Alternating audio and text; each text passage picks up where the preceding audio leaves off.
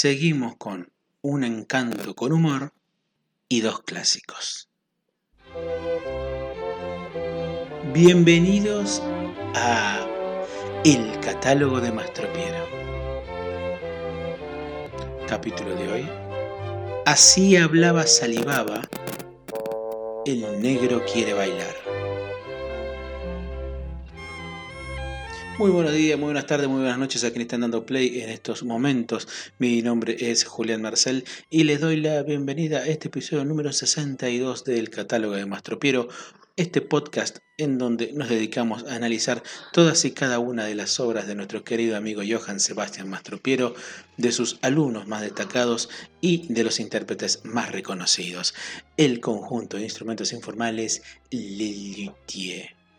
Saludamos pues a todos y a todas las amigas que estuvieron, y amigos, por supuesto que estuvieron en la semana pasada escuchando el episodio 61 en donde empezamos a analizar ya directamente todo lo referente a este espectáculo del año 1994 hasta 1999 principios de 1999, como lo fue Un encanto con humor, pero por sobre todas las cosas también saludar a aquellas personas que se han dedicado a decirnos cosas lindas a través de Instagram, el Instagram del podcast que es arroba el catálogo de Mastropiero y esas personas a quienes vamos a citar son Ale Bemol, Rodrigo Farías, Pato Leyendo por el Mundo y el amigo Edu Parera quien dejó historias muy lindas, hermosas apoyando la moción de las versiones para el podcast.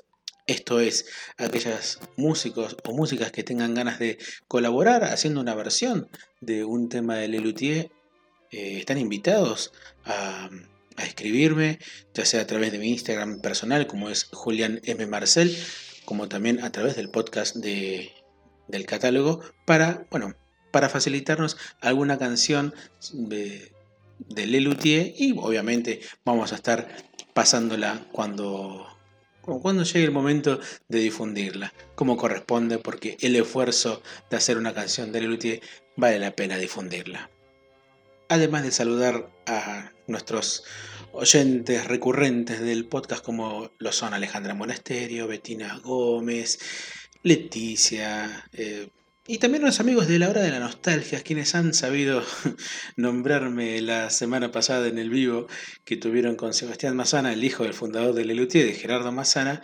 eh, y en especial a Seba Sarabia, a quien no lo quiero ver chillar, cuando yo empiezo a hacer el catálogo del arriero, un podcast sobre los chalchaleros. ¿eh? Nada más que eso quiero decir. Vuelvo a decir muchas gracias a quienes están siempre del otro lado a través de estos 62 episodios de El catálogo de Mastro Piero. Pero como dijimos al principio, vamos a dedicar eh, este capítulo a dos obras que siguen siendo parte de un encanto con humor pero que también son dos clásicos ¿no? dentro del repertorio, digamos clásicos de los años 90, cuando el grupo ya estaba muchísimo más formado. Y son clásicos porque la difusión que ha tenido esas obras a lo largo de los años en los DVD y sobre todo a partir de, su difusión en Internet han tenido una, una repercusión más grande. Estamos hablando de Así hablaba Salivaba y de El negro quiere bailar, sobre todo de El Negro quiere bailar. Pero comencemos con el opus 131 de, de Lelutier, que es, que es un número paródico de los gurúes hindúes que cargan con una supuesta verdad en su mensaje. ¿no? Así hablaba Salivaba, con el paréntesis de verdades indudables, compuesto por el dúo de Mustok Marona, que se repite en este espectáculo, porque el anterior número fue Manuel Darío, que ya analizamos la semana pasada con la participación del amigo Edu Parera, y que así hablaba Saliva forma parte de ese cúmulo de obras en donde Lelutier se encarga de parodiar, digamos, los conservadurismos de las religiones, y si bien en la mayoría se encarga de lo que es la religión católica, esta es la primera en donde toma en broma, digamos, los preceptos del hinduismo aunque apuntando en verdad a esa prédica edulcorada y enviada a Occidente, digamos, sobre todo a partir de los años 90, en Argentina, sobre todo, ¿no? que con el nombre de Hoyo empezó a hacerse cada vez más notorio, aunque Hoyo venía haciéndose conocido en Estados Unidos por lo menos de los años 80. Recomiendo para eso un documental que aparece en Netflix llamado Wild Wild Country, que habla sobre cómo Hoyo empezó a meterse en Estados Unidos literalmente. De todos modos, para hacer la parodia de estos gurúes espirituales, eh, tuvieron que pensar previamente en la música. En su Memorias de un luthier, el amigo Núñez Cortés dice que para poder hacer la parodia de la música hindú contaron con una citar, en principio cuando Enrique, su hermano, volvió de un viaje a la India y le regaló este instrumento a, Nuño, y que ahí quedó en la casa hasta que Jorge Marona vio el instrumento y pensó que podían aprovecharlo para hacer una parodia de la música hindú. Es por eso que ellos aprovecharon y compraron una tambura y unas tablas hindúes para armar lo que es el trío básico que dispone este tipo de composiciones. Después quedaba un asunto, ¿no? Cómo aprender a tocar los instrumentos. El asunto es que aprender a tocarlos no es simple. No es solamente una cuestión de afinación, sino que además comprende una serie de posturas para poder entrar en contacto con el instrumento. Del mismo modo en que el violín requiere de una postura para acomodarlo y otros instrumentos, digámosle más bien occidentales, lo tienen, también los instrumentos hindúes, pero en este caso, también la postura es una cuestión espiritual. No puede dejarse de lado el mensaje expresado de las posturas para poder tocar los instrumentos. Pero claro, Lelutier no son hindúes, y a excepción de Núñez Cortés, que había hecho yoga durante muchos años y estaba más acomodado a ese tipo de posturas, eh, prefirieron directamente adaptarse al instrumento. Para que lo noten, en el video de Un encanto con humor, tanto Daniel como Jorge tienen posturas equivocadas para tocar los instrumentos, equivocadas según la tradición, ¿no? Por supuesto. Jorge estira una pierna cuando debería apoyar la base del citar en su pie adoptando la postura de la flor de loto y además debe estar descalzo para poder apoyar el instrumento de manera correcta. Daniel, en vez de sentarse, debería haberse sentado cruzado de piernas, apoyar la tambura sobre sus gemelos y ubicar el mango del instrumento entre el hombro y su cuello. A diferencia de muchos instrumentos, la tambura es muy simple de tocar porque sirve de colchón armónico para los solos de recitar. Les recomiendo ver y disfrutar para eso videos de distintos intérpretes de música hindú en la historia. Una, por ejemplo, es Anushka Shankar. Y otro, obviamente el parodiado en este caso, es su padre, Ravi Shankar.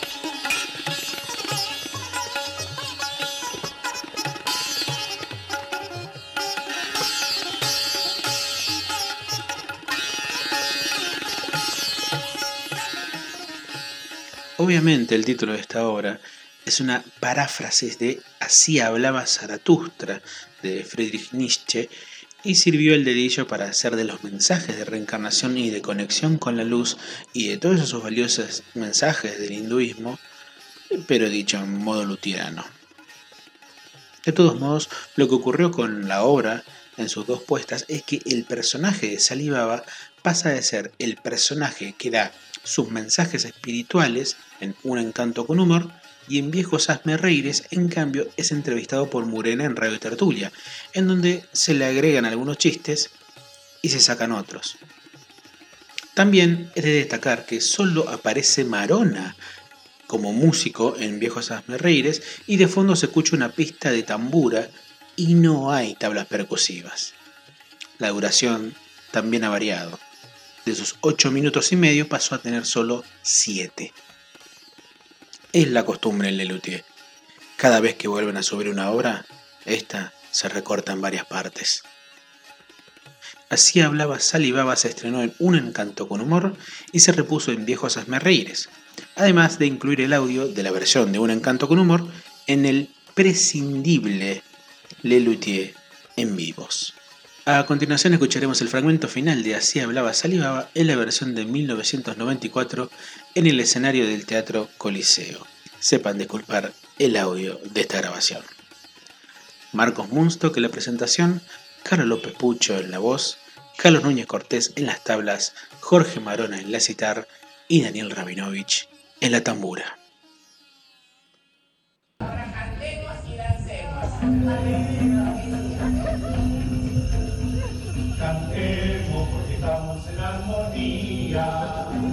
Bailemos porque estamos iluminados, saltemos porque estamos en la energía, sentémonos porque estamos cansados. Para terminar la clase voy a responder preguntas personales. Ah, maestro, maestro, yo quisiera saber, maestro,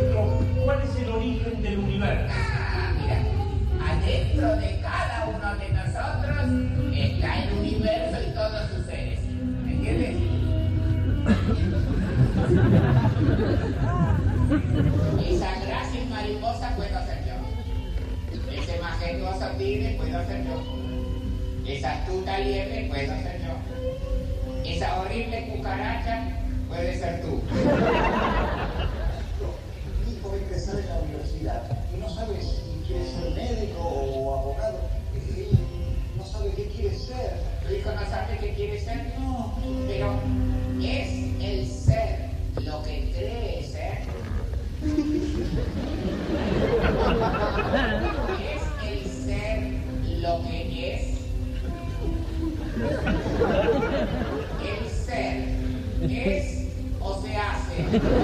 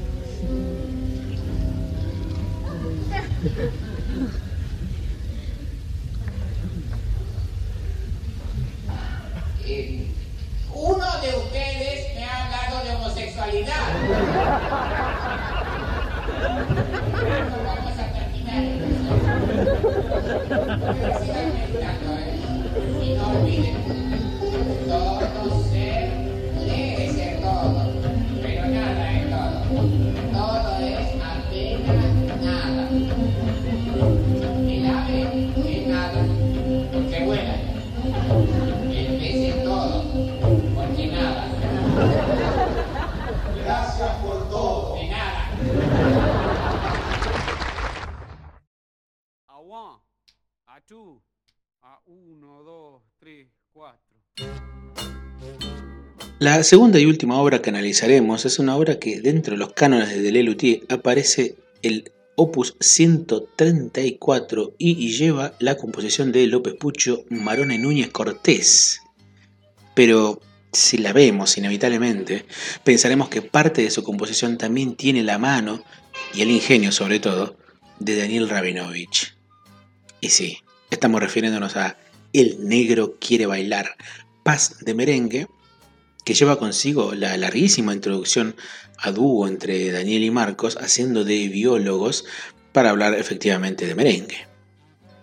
Cuando la semana pasada estábamos hablando que este espectáculo tiene varios elementos del absurdo, es en este número en particular en donde ese absurdo, elevado a una máxima potencia, aparece. Si bien Lelutier se conforma a muchos momentos del absurdo, y con absurdo me refiero a, a esas situaciones algo incoherentes para generar risa, como por ejemplo el monólogo inicial de Cartas de Color o el diálogo del poeta y el eco, o la idea que planeó Gerardo Massana para crear la danza del moscardón, en este número, El negro quiere bailar, el planteo es casi surrealista por momentos. Pensemos. Comienza con Marcos Munstock hablando sobre el origen del merengue como música. Deriva en una discusión sobre el merengue como postre. Se habla de una tal Píscore para referirse a Terpsícore. Aparece un mozo que es en verdad un paciente psiquiátrico. Y en la canción, propiamente dicha, es un negro, en este caso Daniel, que es un blanco, intentando bailar un merengue que termina haciendo carrera en el Bolshoi sumado a cuatro señores de 50 años simulando ser bailarina de ballet. El planteo de la obra es realmente raro. Y en Fronteras de la Ciencia o en Sanictícola de los Peces, ese surrealismo también aparece en otras partes.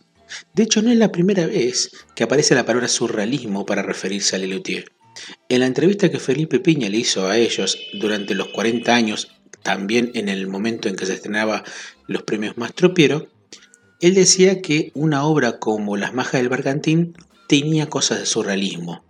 Yo sinceramente no, no, encuentro mucho de surrealismo en Las Majas del Bergantín. Probablemente en la postura de las mujeres, de lo que son las, la, postura de las prisioneras, pero no mucho más. Cuando el diálogo inicial de este número, El negro quiere bailar, se repuso en la versión de los premios Mastro Piero, eligieron esta misma charla de la versión grabada en el DVD, pero en ese caso la fuerza original de la improvisación estaba guionada, por lo que era un poquito más débil. Convengamos que la duración de esta versión del DVD, en un encanto con humor, corresponde a sus últimas funciones en donde el despliegue cómico de Daniel estaba tan aceitado que podía permitirse otras cosas como el de hablar inglés, generando incluso que Marcos esté tentado de la risa. Pero esas improvisaciones largas ya eran parte del estilo de Rabinovich. Cuando hablamos de la cantata de Don Rodrigo, dijimos que en sus últimas funciones en España, en el año 83, la improvisación de la chicoria, en vez de durar 40 segundos como dura en el DVD, llegaba a durar cerca de 3 minutos. Lo único que se lamenta en la reversión de los premios Mastropero es que se haga la introducción para un merengue cuando la canción que se toca, Juan Isabel, tiene menos merengue que un asado. De hecho, cuando nos toque analizar los premios Mastropero en la próxima temporada, comprobaremos que en realidad Juan Isabel es un joropo. En cambio, el negro quiere bailar sí es un merengue al mejor estilo dominicano un ejemplo de merengue es el que hace, sin dudas, el mejor de todos. Juan Luis Guerra y su grupo 440.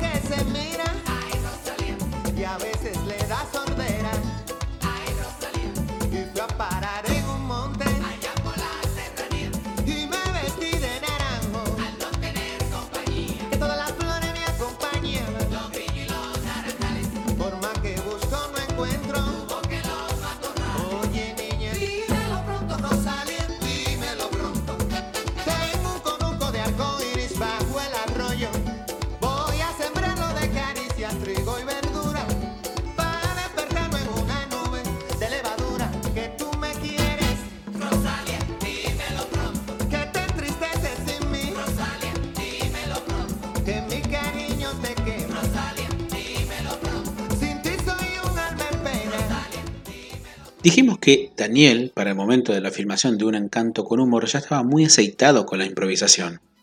Pero originalmente esta introducción era muchísimo más corta, y hasta terminaba de otra manera. La aparición de Núñez Cortés como mozo aparecía el minuto de empezado el diálogo y tenía mucha más relevancia en el desarrollo de esta primera parte. Lo de Esther Píscore era una referencia a las musas y pasaba ahí disponemos de algunos audios de la primera temporada del Negro Quiere Bailar y que vamos a ofrecerle al final de este episodio. Y en vez de los 20 minutos que dura en el DVD, esta dura 11. Imaginen todo lo que agregó Daniel en su desarrollo durante 4 o 5 años. Cuando Carlitos anunciaba que de postre tenían merengue, Marcos y Daniel le sugieren que la forma en que lo decían no era muy efectiva y decían que lo dijera de otra manera, risueña, intempestiva, sorpresiva, desganada, etc. Como ven, la obra fue concebida de una manera y terminó de otra, pero la canción, el merengue en sí, quedó tal cual y no se movió un ápice.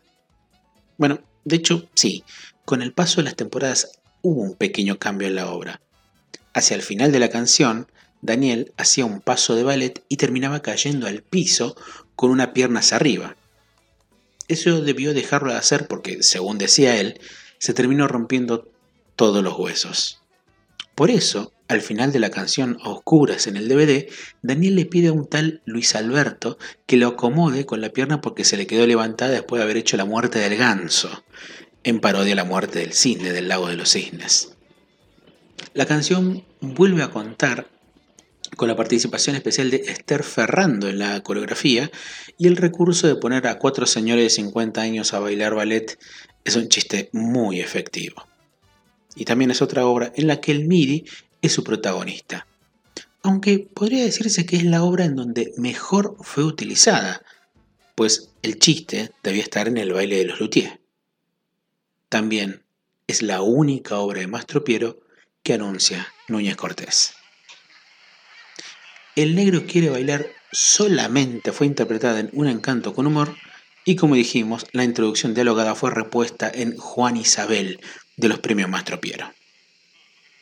A continuación vamos a escuchar el final de la introducción del Negro quiere bailar y el merengue propiamente dicho en una versión de la primera temporada de Un encanto con humor en el Teatro Coliseo.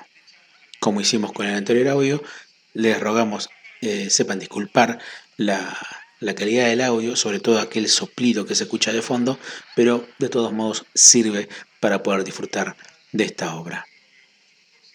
Les recordamos también que pueden seguir al podcast como el catálogo de Mastropiero en Instagram para contenidos externos a nuestro podcast. Marcos Munstock, Carlos López Pucho, Jorge Marona en el coro, güiro, cencerro y maracas, distintos instrumentos de percusión, Daniel Rabinovich en el baile y Carlos Núñez Cortés en la voz, el teclado y la programación MIDI. Mi nombre es Julián Marcel. Y moviendo el esternocleidomastoideo me despido. Hasta la semana que viene.